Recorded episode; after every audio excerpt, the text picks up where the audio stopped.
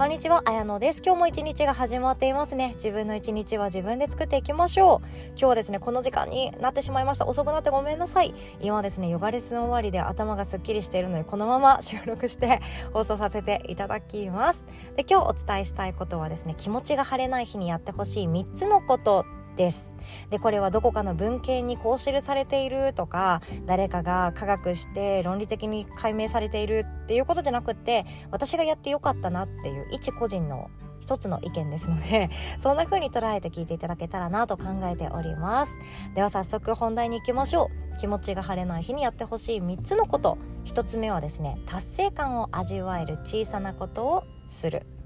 2つ目はねばならないを減らす。3つ目は誰かのおかげで生かされている事実に気づくです。でこの1つ目の達成感を味わえる小さなことをするって結構みんなやっているんですよね。で私たちはですねもう気づかないうちに少しずつ成長しているんですよね少しずつ成長しているから周りの人がなかなかこの成長に気づいてくれなかったり自分が頑張ってやっていることも1週間2週間3週間1年2年経てば当たり前にできてしまうのでこのすごいことをやっているっていうことに気づきづらい毎日になってしまっているんですよね。例えば、えっとまあ、家族と一緒に住まれてる方であれば自分の家族自分以外の人の分の家事もやるっていうこと。これ相当すごいことだと思いません？だって私たち大昔はですね子供として家に住んでいたわけで なんかちょっと変な言い方ですね。で家事とかもお手伝いしてそれでお手伝いでお小遣いもらえるお家もあればお手伝いなんてやって当たり前だからねっていう感じで洗濯物タオル一緒に畳もうねとか料理一緒に作ってみようかっていうお家もあったと思うんですよね。私たちはそもそも家事っていうものを私たちは家事っていうことをですねちっちゃい頃からその当たり前に毎日やっていますっていう人って実は少ないと私は思っているんですよね今は多分また話が違うとは思うんですけどでしかもちっちゃい頃からその自分が当たり前に率先して誰かの分までやってしまうっていうことってなかったと思うんですよね。でもそれが年を重ねていく上で周りの人の分までやってあげたら相手が喜んでくれるよねってか相手が楽になっていくっていいよねってあったり家族を持ったら家族を持ったで自分以外の誰かの生活が少し楽になるために自分が家事をやってあげるっていうことをしていくわけでこれ相当すごいことやってると思うんですよね。なんか自画自賛みたいにしてますよ。でも世の家事やってる人たち自画自賛しましょうよ。私たちすごいことやってると思います。こんな風に気づかないうちに私たちってすごいことをやっているんですよね。会社員をされてる方であれば自分以外の誰かの仕事が楽になったらいいなと思って手伝ってあげたり先に自分ができることをやってあげたり教えてあげたりっていうそのそれをやったからといって今日のお給料ちょっとプラス1,000円ですっていうわけじゃないっていうことをしているんですよね。これって相当すごいことだと思うんですよね。っていうことをですね私たちは日々少しずつ成長とか変化をしているからこそ周りの人からも「いやこんなことやってくれてありがとう」って言われることがどんどん減ってしまっている事実があると思うんですよね。やって当たり前じゃんとか。自分自身もいやこれはもうできて当たり前じゃんとか。意識なくやっていることっていっぱいあると思うんですよね。でもその小さな小さなやっていることが本当にすごいことなんですよね。でただこのやっていることに日々自分ですごいじゃんって思いながらやっているほど私たち現代人って暇じゃないので暇じゃないですよね。忙しいですよね。一日が一瞬で終わっていくこともありますよね。私も本当この12週間はそんな感じです。気がついたらあ夜じゃんみたいなことって よくあって本当自分でタイムマネジメントできてないなって思わされています。ただこの毎日の中で達成感を感じるだけで私たちの心の中でもっと良くなりたいなとかあやってよかったなとか私ってやってること意味あるじゃんとかそんな風に自分のことを褒めるきっかけになっていくと思うんですよね。だからこそ達成感を味わえる小さなことっていうのを気持ちが晴れない日に特にやっていくと気持ちっていうものが変わって上を向いていったり前を向いていったり自分だけじゃなくて誰かのことも考える余裕が生まれてくるなって思うんですよね。で具体的に私はですねどんな小さなことをやっているかっていうとこれめっちゃ恥ずかしいんですけどまず1つ目はですねいつもよりスキンケアを丁寧にするってやつですね。これはですねヨガの日でもワークショップを開催してくださっておりました。美容コーチングの先生のゆうこ先生が教えてくださったものなんですよね。スキンケアを自分で丁寧にしっかりとして鏡を見ながら今日の自分に対して声をかけてあげる。これをですねすると自分自身がめちゃくちゃ愛おしくなったんですよね。これびっくりします。やってみてください。鏡見ながらスキンケアを丁寧にやるんですよ。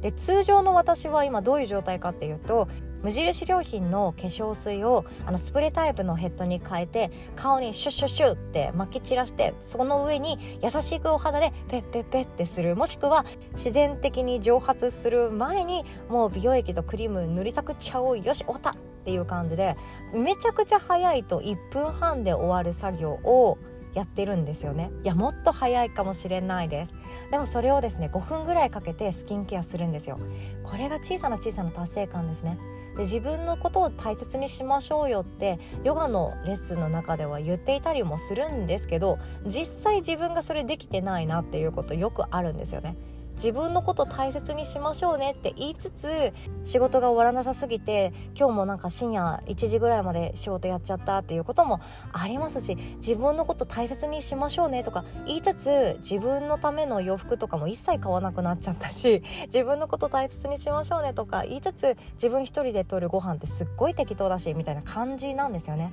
だからこそ小さな小さな私の中でスキンケアっていうのは自分のことを大切にしているなっていう実感が湧くからすごく達成感と幸福感に満ち溢れていく作業だなとも思っていますで他にもめちゃくちゃちっちゃい達成感っていっぱい味わえることってあってこれ人によって違うので私がやっていることとこの音声を聞いてくださっている方そこのあなたが思う達成感っていうのはまた違うと思うんですよね。で他にも私の中ではですねお返事がまだできていない LINE を返すっていうものこれも結構達成感あるんですよね。あとは誰かの生きづらさを手放すヒントになるようなメルマガを書くっていうこと。今朝も配信したのお気づきでしたでしょうか？オフィシャルのメルマガを登録してくださってる方向けに発信させていただきました。あんな感じでですね自分が誰かのために何かをやるっていうことが小さな小さな達成感につながっていくんですね。でこれはもうお金をめちゃくちゃかけまくらなきゃできないわけじゃないし自分が死ぬほど努力しなきゃできないわけじゃなくって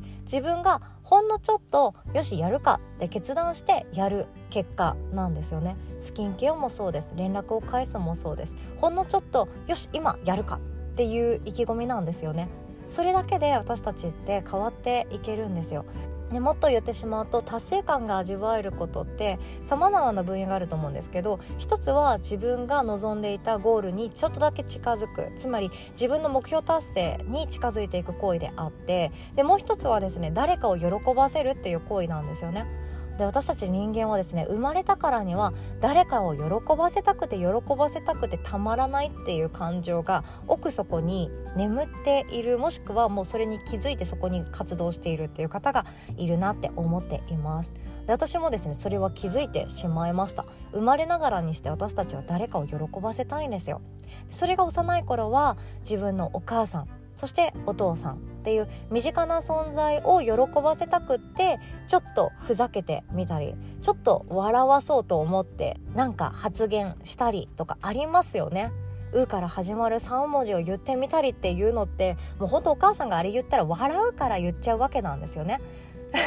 うちの娘も今絶賛その「う」から始まる3文字が大好きで言いまくっていますそれって私が笑うからなんですよねみんなちっちゃい頃から誰かを笑わせたいんですよ。でそれが大人になると誰かを喜ばせたくってやるっていうのが仕事に変わってきてでもそれが何で生きづらいかってなっていくと会社員っていうお仕事をされているからには誰を喜ばすかっていうとお客さんよりかも会社ですよね。雇ってくれている会社っていう大きな存在を喜ばすために自分の労働力をあげているそれと見返りにお金をもらっているっていう契約を結んでいるので私ってなんか誰も喜ばせてないよなっていう自分の承認欲求が満たされなかったり自分の存在価値が分からなくなったりしてしまうっていうことがあるんですよね。誰もが誰かを喜ばせたいんですよだからこそ今お仕事がその自分が定めているもの契約しているものでやっていくって決めていらっしゃるのであれば自分の家族であったり友達身近な存在を喜ばすっていう行為をするだけで達成感味わえますし気持ちが乗らないな晴れないなっていう日が少しだけ曇りからお日様の光が入ってくるようになるんじゃないかなとも思っております。で1つ目の話でかなり長く喋っちゃいましたね。で2つ目はですねねばならないっていうことを減らしていく。っていう作業を気持ちが晴れない日にやっていくのがおすすめです。自己肯定感っていうワードはもうもはや誰もが知っているようなワードですよね。自分はなんてダメなやつだっていう風に自分のことを肯定できない人は自己肯定感が低いっていう風な言い方されるんですけど自己肯定感が高い人で実はですね間違った捉え方をしてしまうとただの自己中心的であったり空気が読めない人っていうレッテルを貼られてしまうんですよね。でそれが何かというと私最高だよね。私って超可愛いよね。私にできないことは何もないんだよね。みんな私のこと見てってなってしまうとこれ自己肯定感じゃなくてただ自分を中心に回っている世界を生きている人みたいな感じになっちゃうんですよ。で私はこうはなりたくなくってこうはなりたくないですよ。分かってますよ。空気読めない人間なんて言われたくない人間ですからね。本当生きづらくしてるの自分だなとも思います。で自己肯定感が高い人っていうのはどういう人かっていうと自分がつまずいた時とかうまくいかない時で今日で言う気持ちの晴れない日っていう時に「いやそれもいいよね」とか「私はそんな自分も私じゃん」って言ってあげれる人本当の意味で自己肯定感が高い人っていうことだそうです。だからこそですね気持ちの晴れない日ほどそのねばならないとかすべきだしなければいけないっていうものを気づけるチャンスが待っているんですよね。気持ちが晴れないな。でもこれやらなきゃいけないな。でもっと気持ちが晴れないなになっていくんですけどここでワンクッションですね。本当にそれってしなきゃいけないんだっけに気づくチャンスが気持ちの晴れない日っていう時には待っています。例えば私が気持ち晴れない時ってどういうことかっていうと同じ子供園で送迎している時間が一緒だから挨拶ぐらいはするよねっていうママさんたちがですねえっと輪を作って井戸端会議をしている横を通り過ぎる瞬間すっごい嫌なんですよね。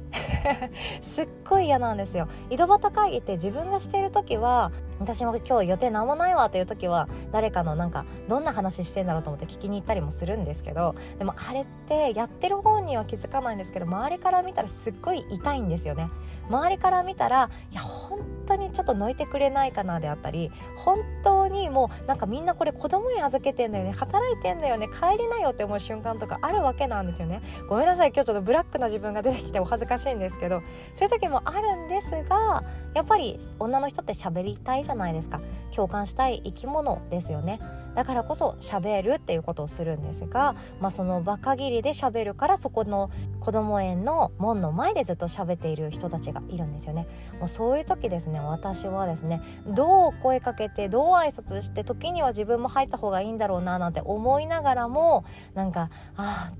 疲れたって思いながら通り過ぎるんですよね。やはりそんな感じで自分がその苦手な瞬間苦手な環境にいる時ってどうしてもせねばならないとかしなければいけないっていう感情がくっついてきてる場合が多いんですよね。例えばこの井戸端会議の横をすり抜ける時も笑顔でにこやかにあの挨拶をしてそしてワンクッションなんか楽しそうですねっていう声をかけた方がきっと自分もまた輪に入れてもらえるのかなとかなんかそんな感じでもう読みまくってもうめんどくさい人間なんです私読みまくって笑顔でさよならをしていくとかそんな風にしなければいけないっていう風に思っていたりもするわけなんですよね。ね他にも今日はあの生理2日目だから家でゆっくりしたいなって思っていても友達がワイワイ集まっているそうなでそんな連絡が来て「綾乃ちゃんたちもおいでよ」みたいな感じで言われちゃった。行った方がいいんだろうなって思う時でそんでもってどうやってお返事返そうかなって考える瞬間があるんですよね。せねばならないモンスターが潜んでいるから悩むんですよね。行った方がいいじゃんとか子供が喜ぶじゃんとかそんな感じですよ。でもここでせねばならないっていうものを気持ちが晴れない日にこそ手放してほしい減らす努力をしてほしいと思うんですよね。自分の心の声って気持ちが乗らない日の方が実は聞こえやすいんじゃないかなって思うんですよね。本当はやりたくないのに私なんでこれやらなきゃいけないんだろうとか本当はにこやかに接したくないのになんでこうやってにこやかに接さなきゃいけないんだろうとかなんで私は断りたいのに断らないようにしなきゃいけないと思い込んでるんだろうっていう風に気持ちが晴れない日の方がその自分のことを守る感情って強まっていると思うんですよね。その時がチャンスですよ気持ちが晴れない日はせねばならないを見つけてあげてそれってしなくてもいいよねそうやって自分を大事にするのもありなんじゃないかなって思っております。そして3つ目誰かのおかげで生かされている事実に気づくっていうことですね。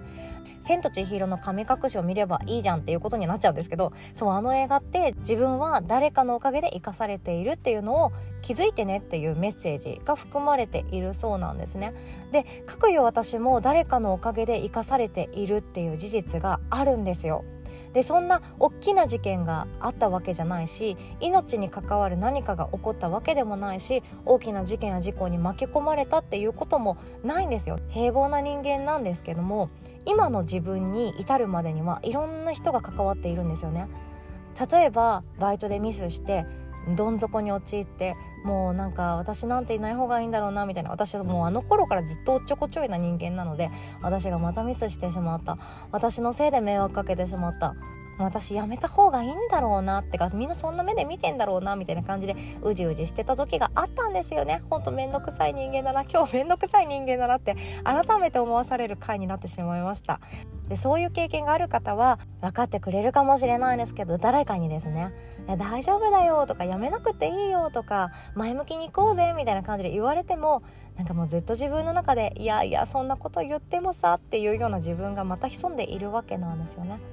でもそこからですね私の場合はバイト辞めずに大学最後まで続けたんですよね。めちゃ辛いこともありました。もちろん接客のバイトって楽しい時もあるのでもう私って最高に楽しかったって思える方が8割なんですけどもちろん辛いなとか他人との人間関係で悩むことだってバイトの中ってありますよね。でもそういう時でも結局辞めずに済んだのは誰かとの関係のおかげであったり誰かの存在のおかげであったり誰かの一言が自分の魂に火をつけてくれるというか背中を押してくれるというか手を引っ張ってくれるというかそういうことにつながっていたはずなんですよね。でもっと言うと私は学生時代学校があんまり好きじゃなかったんですよね。なんかもう友達関係とかが面倒くさくってあれこれ詮索している自分も面倒くさくってずっと考えなきゃいけないっていうのがすごく苦手だったんですよね。で裏でああだこうだ言われている。でも本当はそうじゃないんだけどっていうその言い訳したいけども言い訳するのも面倒くさいわっていうこととかってありませんでした？なんか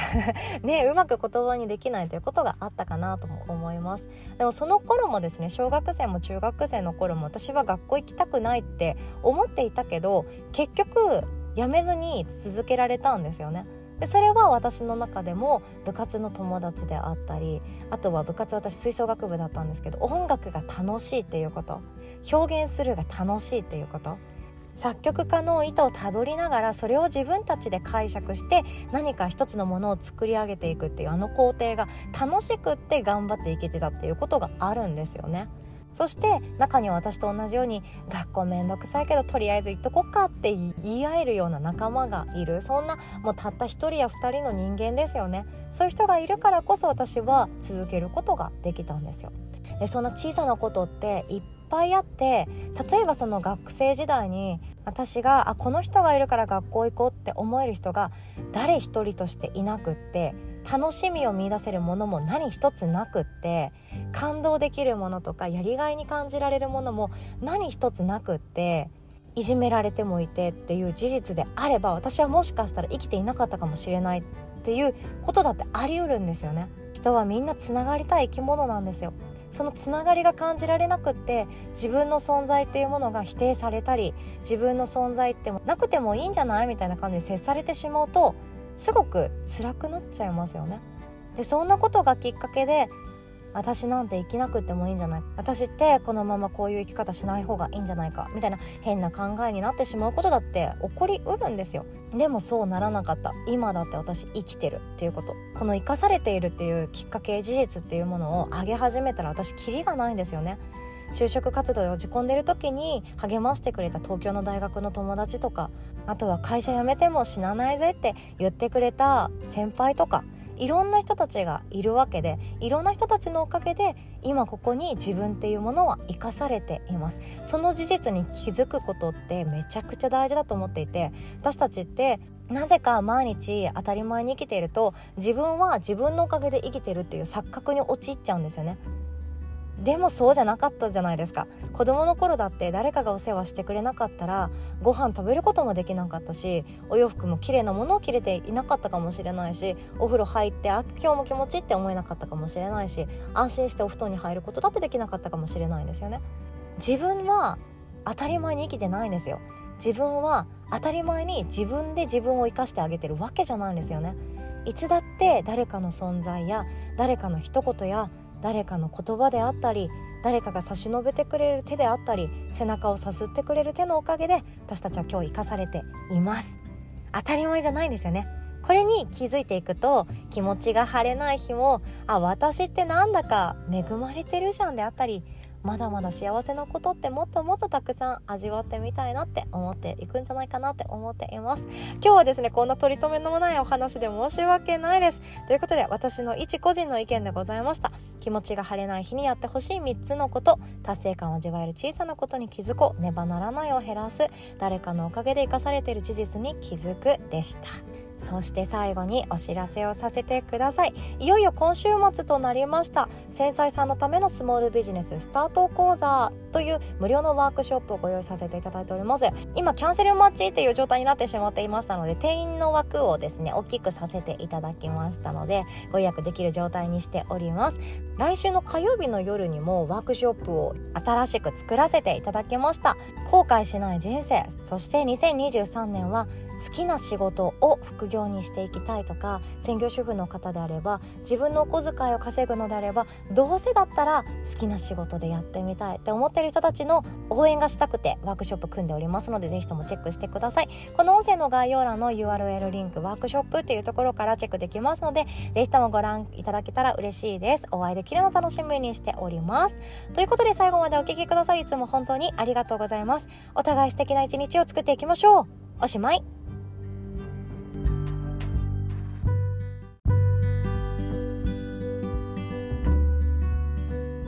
なさい。最後にお知らせをさせてください。夏休み特別企画のワークショップが急遽開催決定しておりますのでそのお知らせをさせていただきます。8月22日月曜日のお昼の1時からなんですがプログラミングを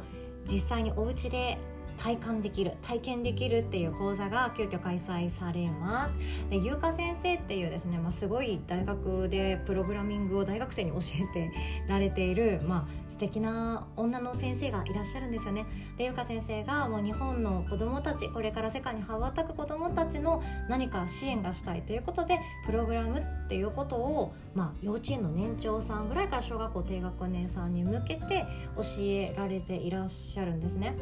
で今回はですねどんな内容の講座かっていうとバーチャルペットを作ろうということで AI 時代に必要な想像力を育むためのプログラミング講座という素敵な内容になっておりますお魚さんとかポニーとか、まあ、好きな動物でも何でもいいんですけど自分で好きなキャラクターを1つ選んでその子のお世話をプログラムするっていうような内容なんですね。でプログラミングって私も今優香先生のところで習っているんですけれども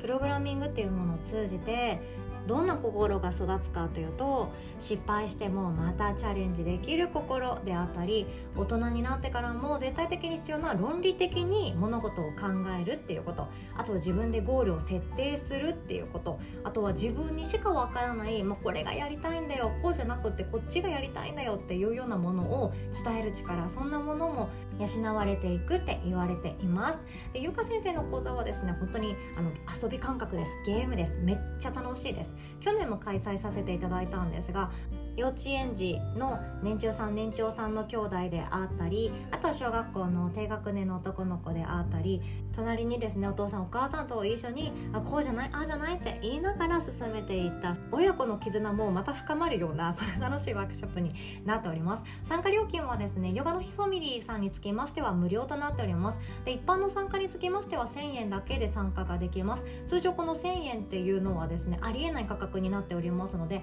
まだプログラミングやったことないんだよねとか体験したことがないんだよねっていう方はご参加いただけたらなと考えております。このお申し込みはですねヨガの日のホームページにも載っておりますので Google やサファリでヨガの日と検索してチェックしていただいても構いませんしこの音声の概要欄に載っております URL リンクワークショップ一覧っていうところからチェックすることができます。タイトルはですね夏休み特別企画親子で学ぶプログラミング体験講座となっておりましてバーチャルペットを作ろう遊び感覚でプログラミングの世界へ一歩踏み出そうというものです。